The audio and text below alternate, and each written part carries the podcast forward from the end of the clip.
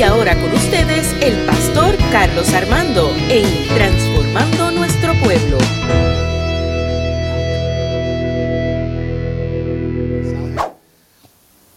Eh, y qué, qué bueno ver nuestros niños, ¿verdad? En, la iglesia. Eh, una iglesia sin niños sería eh, algo espantoso.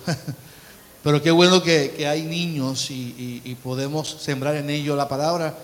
Así que los niños, mira para aquel. Hay un refrán que dice, palo que nace doblado, jamás su tronco endereza. Y es un refrán que se dice, como dice una canción, no se puede corregir la naturaleza, palo que nace doblado, pero esa canción tiene un sentido, ¿verdad? Que nosotros lo, hemos expresado muchas veces. Cuando vemos a alguien con, alguna condición, alguien con, algún, con alguna decisión y de identidad en su vida, Tacho, si nació así, palo que nace doblado, jamás su tronco endereza. Y lo hemos mencionado constantemente eh, ante experiencias de la vida que pensamos que no se pueden solucionar. O, o con, con cosas de la vida o gente que, por ejemplo, adictos a algo, y sí podemos entender, como Janet nos enseñó el, viernes, que sí, gente en- en doblada, sí, gente que viene en condición se puede enderezar. Y para eso escuchamos testimonios de nuestra hermana Janet que habló sobre la adicción el, el viernes. Y cuando leemos la Biblia, hablamos de un Dios que constantemente está atento a nuestra vida, que está, está atento a nuestras emociones, que está atento a nuestras experiencias, que constantemente está pendiente a nuestra necesidad. Y, y nuestro Dios, yo agradezco a Dios por su bondad, porque podemos afirmar que Él está atento a cada detalle de nuestra vida, a cada momento de nuestra vida. Y nuestro Dios es un Dios de detalles, es un Dios misericordioso, un Dios compasivo. Muchas veces nosotros pensamos que no, que nuestro, nuestro Dios está pendiente a ver cuántas veces tú fallaste para castigarte. Nuestro Dios está pendiente cuántas veces tú tropiezas para, para juzgarte. Sin embargo, el Dios que yo le sirvo, yo le sirvo a un Dios compasivo, que me mira con amor, que mira mi necesidad, que mira mi pecado, que mira mi, mi condición y aún así me ama y me abraza y me da siempre nuevas oportunidades. Y en la Biblia, uno de los relatos para mí más asombroso lo encuentro en, en- Lucas, en el capítulo 13. En el capítulo 13 había un día sábado, en el capítulo 13, 10 al 13, y Jesús estaba enseñando en una sinagoga. Y allí había una mujer que había tenido 18 años de estar jorobada. Dice que un espíritu malo la había dejado así y no podía enderezarse para nada. Cuando Jesús la vio, diga, conmigo eso, cuando Jesús la vio. Eso es hermoso. Eso es hermoso. Cuando Jesús la vio, la llamó y le dijo, mujer, quedas libre de tu enfermedad. Jesús puso sus manos sobre ella y en ese momento la mujer se enderezó y comenzó a alabar a Dios. ¿Cuánto le dan gloria a Dios por esa, historia? Porque es una historia llena de amor, llena de, un contenido de misericordia. Y, va en contra de ese refrán popular que mencionamos acá rato, que para lo que nace doblado, jamás su tronco endereza. Y yo puedo afirmar, cuando leo el texto bíblico, que sí, hay troncos que pueden nacer doblados, pero cuando se encuentran con el Dios de gracia, hay una transformación en la vida del ser humano, mi amado. Hay algo que se nos mete por dentro, que nos cambia, que nos llena, que nos sacia y que nos hace vivir una nueva vida en Cristo Jesús. El texto comienza hablando de esta mujer que se encontraba en la sinagoga donde Jesús enseñaba la palabra. Primero quiero mencionar que el día, según el texto de Lucas, el cual ellos le mencionaban el día de reposo, era el sábado. ¿Y qué sucede con el día sábado? El día sábado era un día donde se supone que no se hiciera ningún tipo de trabajo. Y para los judíos el obrar sanidad era un trabajo. Obrar a favor de alguien, manifestar el, el don era un problema para Jesús en aquel tiempo. Y esta mujer estaba en la sinagoga, estaba en un lugar en el tiempo perfecto para que ocurriera un milagro. Y yo quiero afirmar eso porque hay momentos perfectos, hay lugares y tiempos correctos para que ocurra un milagro en nuestra vida. Esta mujer no se supone que estuviera allí. Era mujer, tenía una condición. Dice el texto que un demonio la había ocurrido esa condición de jorobada. Así que la situación de esta mujer era que estaba allí y que por 18 años llevaba en su cuerpo un lomo en la espalda. Usted se imagina una mujer, eh, yo que no, sé cuánto le ha pasado, pero eh, el estrés de vida de mucha gente nos lleva a pensar que tenemos un mono trepado en la espalda. ¿Cuántos han, escuchado ese refrán? Yo sé que, que tengo un mono, tengo un mono trepado en la espalda. La doctora, ¿qué, por, qué viene al quiropráctico? Es que, doctora, hoy vine porque tengo el mono trepado en la espalda. El mono trepado en la espalda es el espasmo, las tensiones acumulados y, el cuerpo de alguna manera eh, quiere eh, dejarte sentir o dejar saber que está viviendo con mucha ansiedad y con mucho estrés y el cuerpo lo va a reflejar de alguna manera. Ese es el mono trepado en la espalda, el estrés, la joroba. Y, yo que tengo un lomito por el caso de los estudios, y mil cosas, yo me imagino esa, esa mujer con su joroba.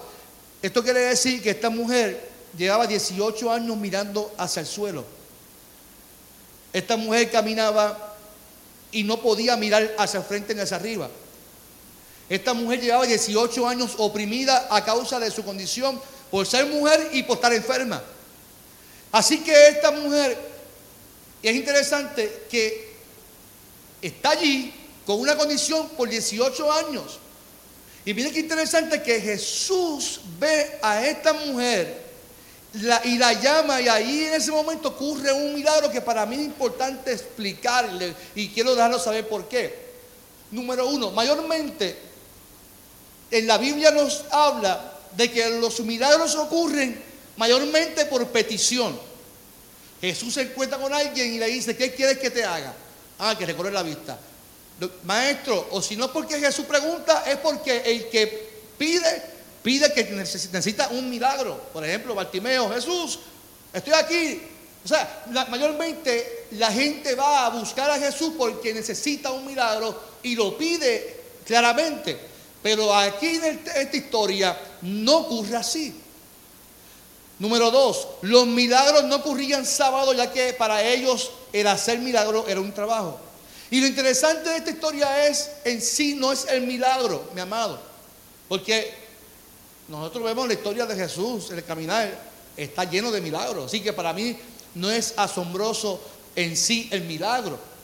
Para mí lo asombroso es la compasión y la misericordia de Jesús al ver una mujer en la sinagoga sin que ella le pidiera, él obró misericordia hacia ella. ¿Cuánto le dan gloria a Dios? Porque Jesús nos ve con misericordia. ¿Cuánto dicen amén por eso? Definitivamente cuando hablamos de Jesús hablamos de un ser humano que tenía poderes. Porque en sí era Dios mismo encarnado. Y que su mejor cualidad era su amor, era su misericordia, su compasión hacia los que estaban en necesidad. Desde que Él vino a la tierra constantemente obraba a favor de la gente que estaba oprimida, en necesidad. Ese era, eso era el reino de Dios para él, justicia. Que los que no tenían pudieran tener, que, que los que estaban marginados pudieran sentir el amor y la gracia de Dios. Y esta mujer posiblemente, vamos a hablar, hablar en nuestro contexto, posiblemente era objeto de bullying. Posiblemente, si llega a estar en mi clase, en el colegio, estoy seguro que le decían, llegó la jorobada de Notre Dame la jorobada, la encolvada. Yo no sé, en, mi clase eh, eh, el, bullying, eso era la orden del día. A mí, que yo nací con, los, músculos tensos, mi tono muscular es alto, a mí me decían trinquete. ¿Ustedes saben qué es trinquete? Yo soy trinco, por eso soy así trinco, soy rígido. Y me decían trinquete, trinquete. Me decían, Carlos, alza las manos, porque como siempre tengo limitaciones en mi cuerpo, aunque no parezca porque hago deporte, pero me decían trinquete. Era, y yo, si yo soy trinco me bulleaban, imagínate a una jorobada. Si bulleábamos a los maestros que tenían un lomo, también se, se bulleaban. Así que esta mujer posiblemente, posiblemente, aunque no relata, posiblemente la bulleaban en, la historia. Otro hecho de ser mujer y tener esta condición era fatal para ella. Porque además de que una mujer, era una no persona, tenías una condición. Esta, mujer, si cogía por aquí, un sector judío caminaba por otro lado para no juntarse con ella. Posiblemente esta mujer está así porque nació con algún pecado.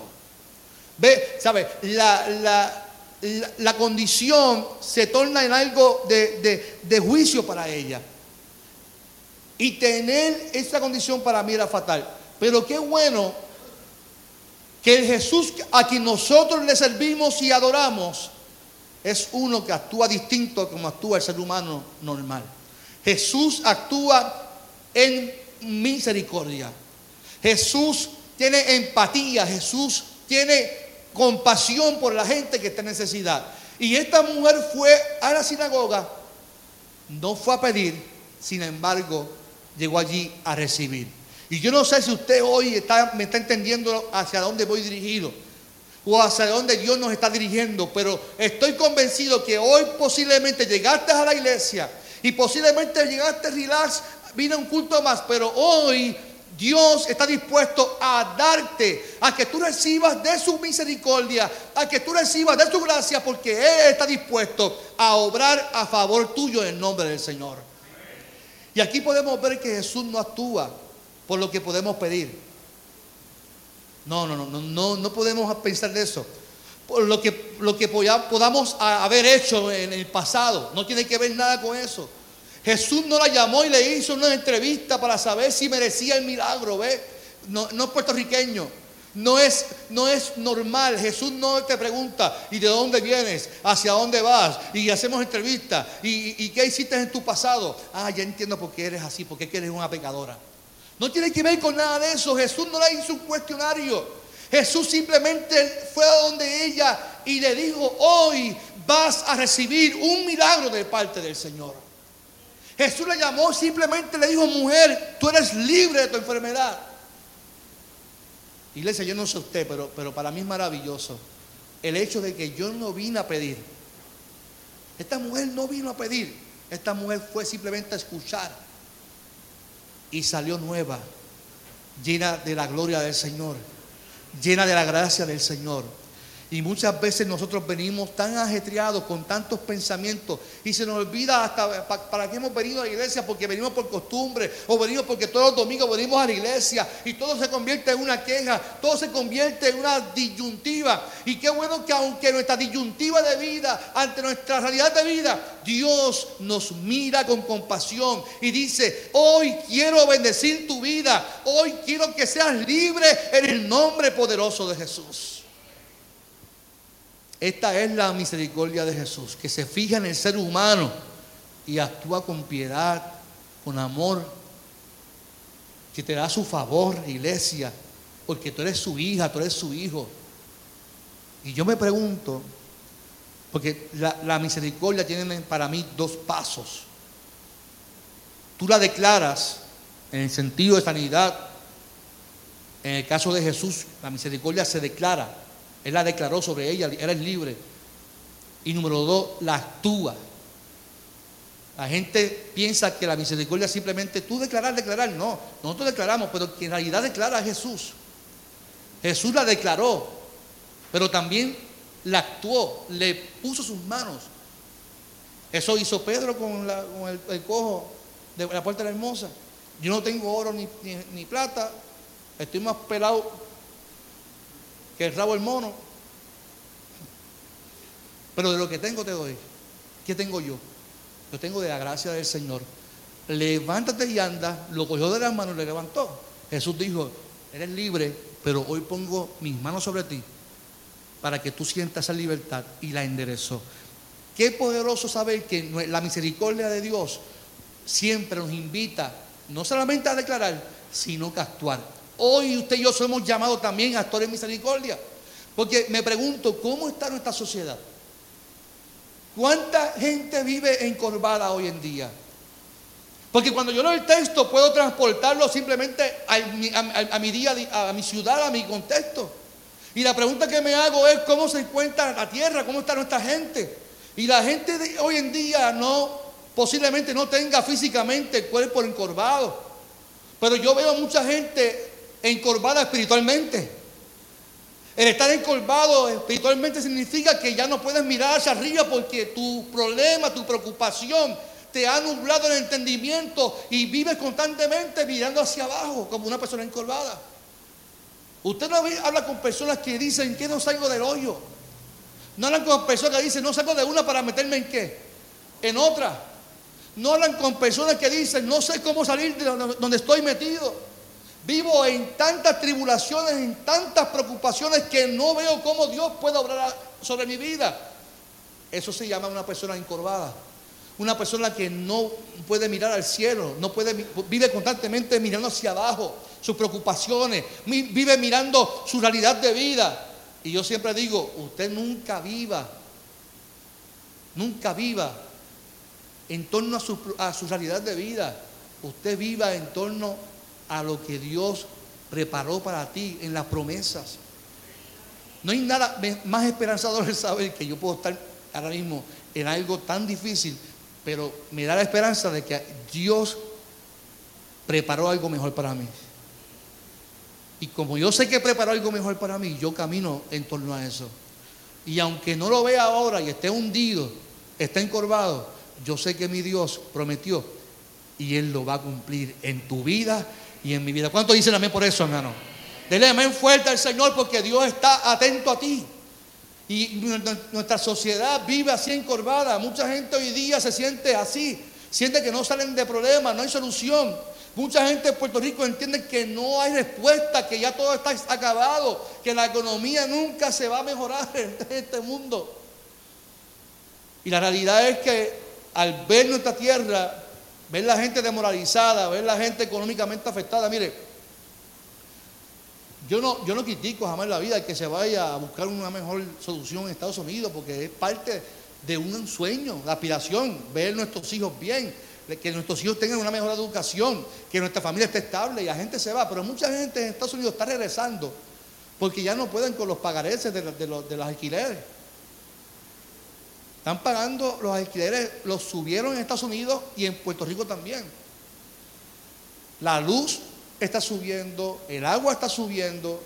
Como les mencioné hace poco, hace poco yo fui con dos bolsas de, Pueblo Extra. Y voy a decir el nombre para que, para que 118 pesos en dos bolsas, mi amado.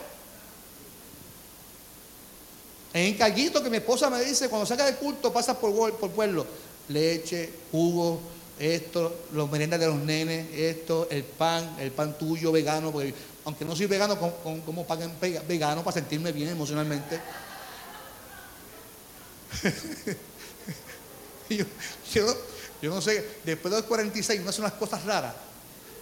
Yo no soy vegano, pero veo el pan vegano y digo, qué bueno. Soy artrítico, soy vegano para ver si me funciona, me encantó y lo sigo comprando. Como carne como si un demente, pero como, pero como pan vegano, Joan. Y me siento bien conmigo mismo. Todo eso en dos bolsas, 118 pesos. Y eso soy yo, que tengo cuatro personas en mi casa comprando conmigo.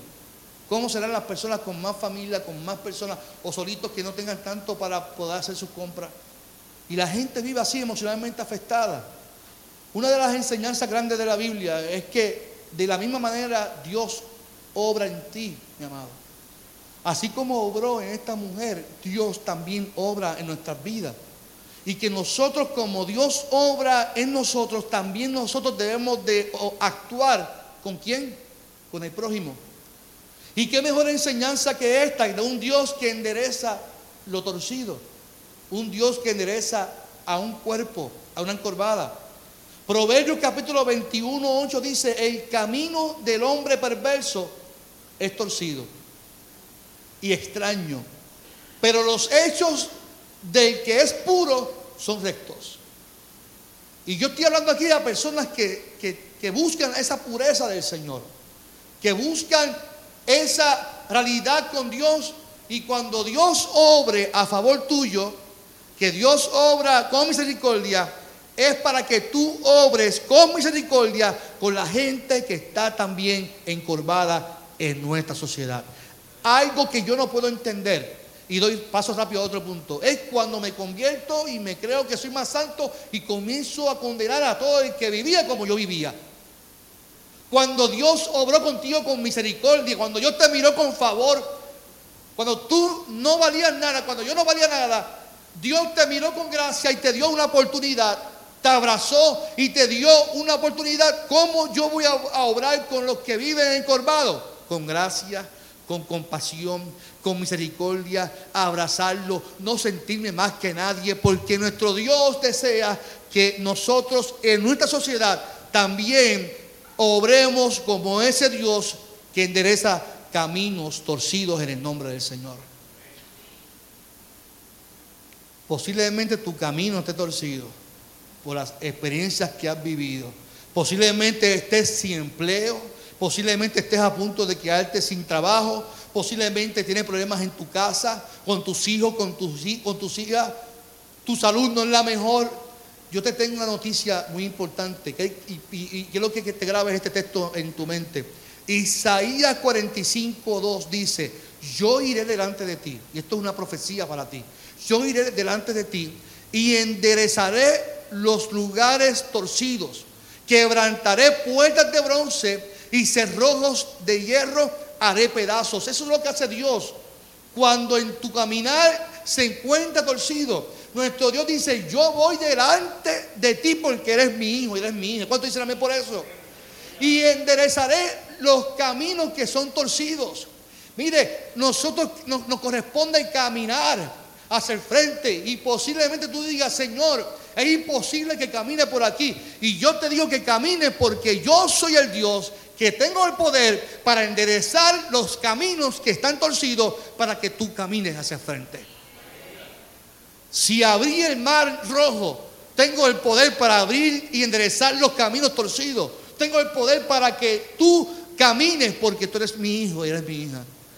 Ahora, no quiero que pierda la perspectiva la profecía, yo iré delante de ti. Yo estos días, yo juego mucho con mi hijo y él juega mucho conmigo, a veces abusa de mí. Y en estos días lo cogí por las piernas y, él se asustó. Se asustó, lo noté bien tenso y yo lo abracé. Y yo digo, papi, yo nunca te voy a soltar. Si te agarré, es que yo te voy a agarrar fuerte, yo nunca te voy a soltar yo nunca te voy a soltar. Imagínese si yo, que soy un padre terrenal y que se, me puede resbalar, es muy cierto. Y ya mis fuerzas no son como antes, tengo artritis reumatoide en las manos. Me duelen, pero sentí que lo pude hacer y lo hice, pero se asustó. Si así yo soy, que busco fuerza donde no hay para proteger a mi hijo, ¿cuánto más hará Dios por nuestras vidas? Simplemente yo iré delante de ti. Cuando vayas a buscar trabajo, cuando te encuentres en el peor momento de tu vida, cuando cuentes que no hay salida, piensa será 45, yo iré delante de ti. Vas a buscar trabajo y cuando llegas allí está todo el mundo, tú dices con resumen, tú dices, ay, seré yo el peor aquí calificado. Recuerda, yo iré delante de ti. Atrévete a soñar, atrévete a caminar hacia el frente, atrévete a aspirar, atrévete a ir a lugares que jamás pensaste, porque el que va contigo va delante de ti y los lugares que son torcidos, Él los va a enderezar. ¿Cuántos dicen amén por eso? Para que sepas que yo soy Jehová, el Dios tuyo, que te pongo nombre. Lo interesante del texto de Isaías es que trae consigo una promesa. Dios dice, en tu camino torcido, Él irá delante de ti y enderezará los lugares torcidos. Y esta promesa se basa en misericordia, porque cuando leemos el pueblo de Israel no se merecía que Dios fuera delante de él. Se quejaban, murmuraban contra los líderes. ¿Qué no hacía el pueblo de Israel? Sin embargo, Dios siempre dijo, yo iré siempre delante de ti. Yo creo que muchas veces has querido hacerlo por tus propias fuerzas. abrir la puerta a usted, usted mismo, intentar que sea como usted desea hacer.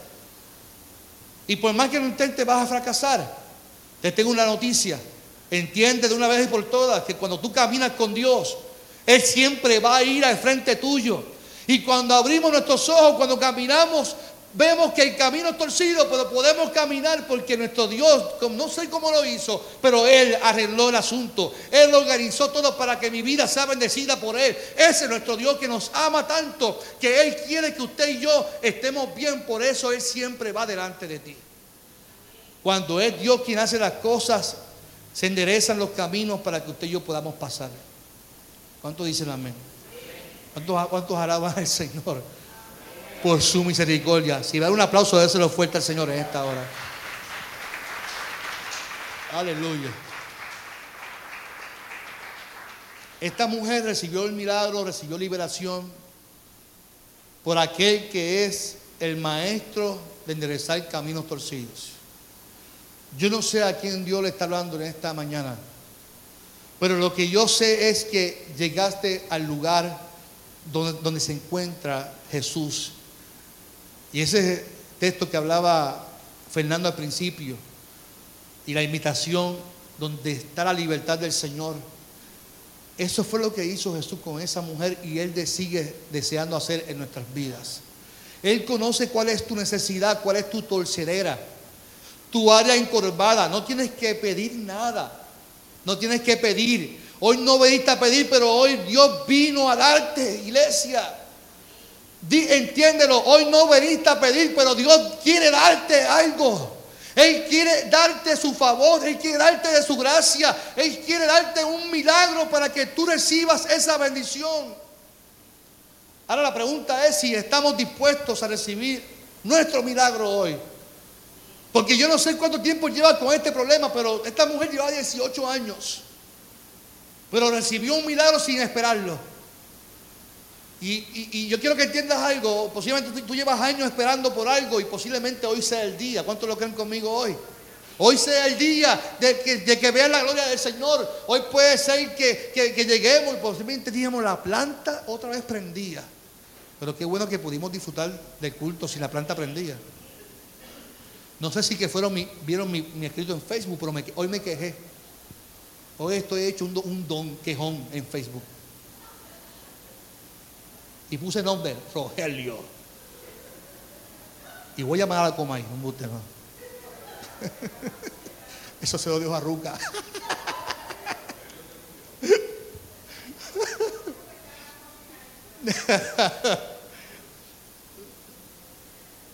Iglesia, este refrán, palo que nace doblado, árbol que nace doblado, jamás su tronco endereza, es una falacia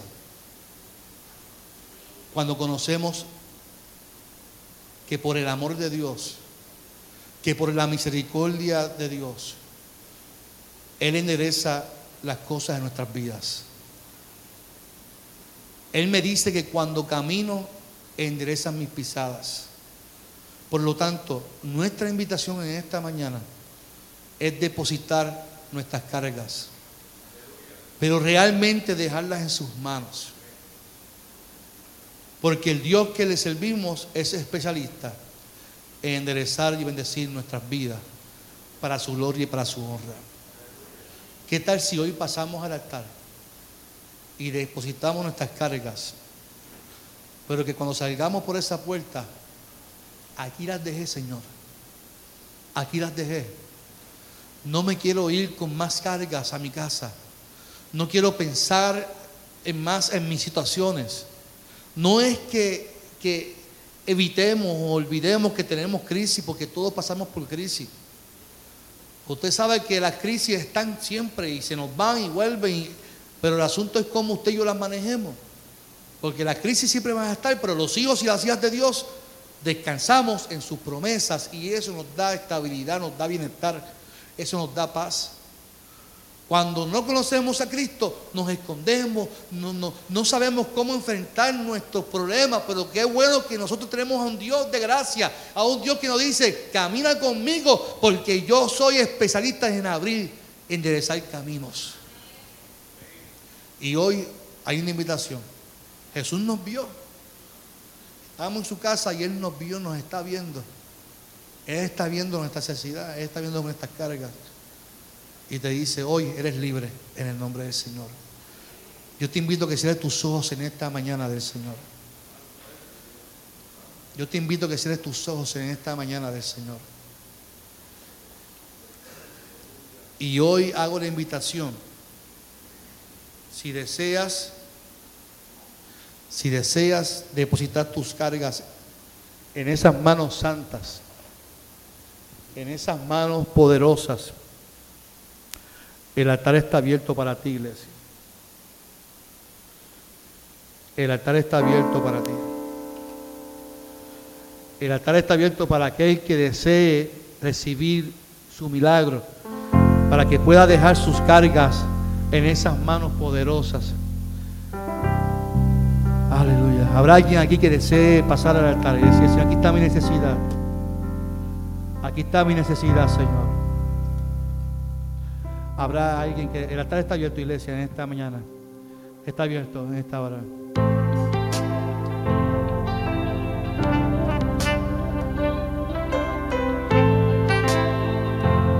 Oh, te adoramos, Señor.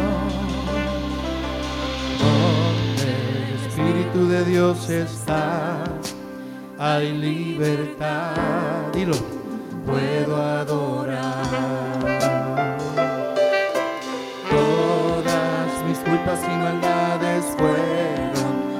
En la cruz. Libre soy, perdonado soy, solo por tu amor, no más condenación. Cristo me libertó y caen, las murallas caen, las cadenas Dios destruyó, libre soy,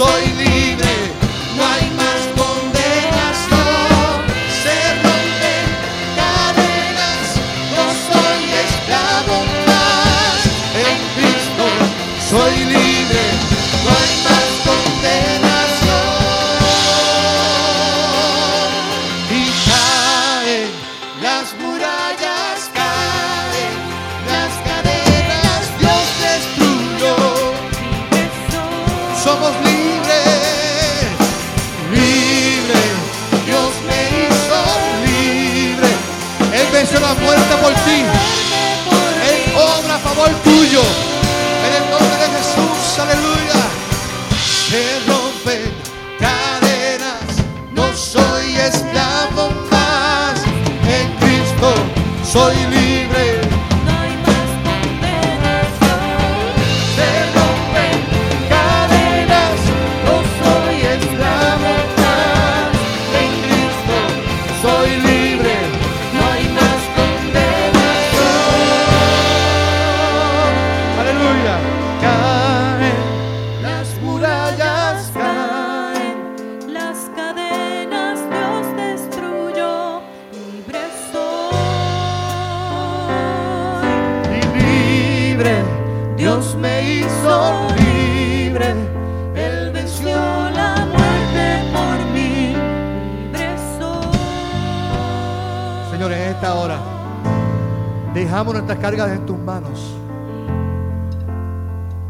Estamos ante tu altar porque conocemos tu grandeza. Porque tú eres el que camina al frente, Señor. Y si tú caminas al frente nuestro, Padre, ¿quién podrá con nosotros? No hay problema, no hay circunstancia, no hay nada que nos pueda separar de tu amor, no hay nada que nos pueda separar de tu gracia, Señor, de tu favor, de tu misericordia, de tu compasión, Señor. Y en esta mañana afirmamos que tú enderezas nuestros caminos, Señor. Que tú enderezas nuestra vida, Señor. Que tú enderezas, Padre, nuestras, nuestras familias, que enderezas nuestros hijos. Ponemos en tus manos nuestras cargas, todo lo que nos causa tensión, todo lo que nos causa, Señor, problema. En tus manos está, Señor. En tus manos está, Señor. En tus manos está porque somos libres. En tus manos porque somos libres. ¿Cuántos son libres en esta mañana? Somos libres, Señor. Somos libres en el nombre de Jesús. Donde el Espíritu de Dios está. No ves más, vamos a ver. Puedo adorar.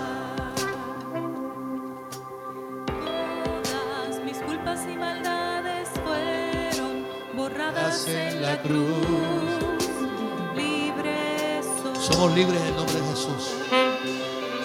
Perdonado soy, solo por tu amor. No hay más condenación. No hay más condenación. Hoy caen, las murallas caen, las cadenas Dios destruyó. Libre soy. Vamos a ver. Libre. Vamos. Dios me hizo en el nombre de Jesús. Él venció la muerte. En el nombre de. Jesús. Libre soy. Somos libres en el nombre de Jesús. Oh, te adoramos, Señor. Oh, Vamos a la iglesia, vamos a ver. Donde el Espíritu de Dios está, hay libertad. Puedo adorar en el nombre de Jesús, Señor.